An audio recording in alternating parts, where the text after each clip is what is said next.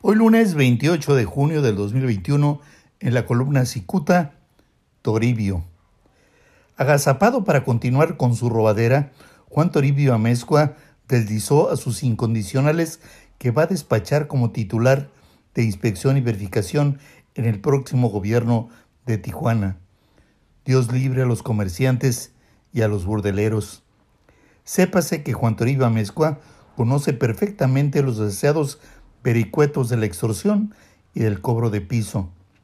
Este hombre ha sido tres veces subdirector de esta dependencia, lo cual confirma que conoce perfectamente las estrategias para desplomar a propietarios de bares, cantinas y discotecas, especialmente aquellos que practican la ilegalidad. En noviembre del 2019, el autor de Cicuta refirió que por instrucciones del subdirector acordó el entonces jefe de inspectores Jesús Thompson cobrarle 200 pesos semanales a un humilde vendedor de elotes. Hágame favor. En aquel momento, un par de dueños de antros confirmaron a Cicuta que Juan Toribio Amezcua les exigía una cuota de tres mil dólares al mes por permitirles mantener abierto su negocio después del horario permitido.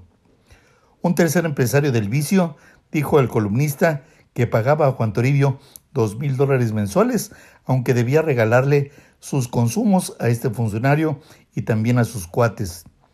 El caso es que los explotadores de la antología están alarmados por el eventual nombramiento de Juan Toribio Amezcua como titular de inspección y verificación en el próximo gobierno de Tijuana, que encabezará la morenista Montserrat Caballero.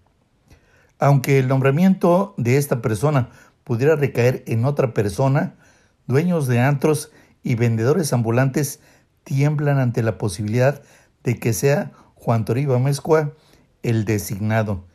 Ah, la alcaldesa electa, es decir, Monserrat Caballero, debe saber que los posibles víctimas preparan ya un plan para evitar abusos y extorsiones ante el eventual nombramiento de esta persona. Muchas gracias, les saluda Jaime Flores.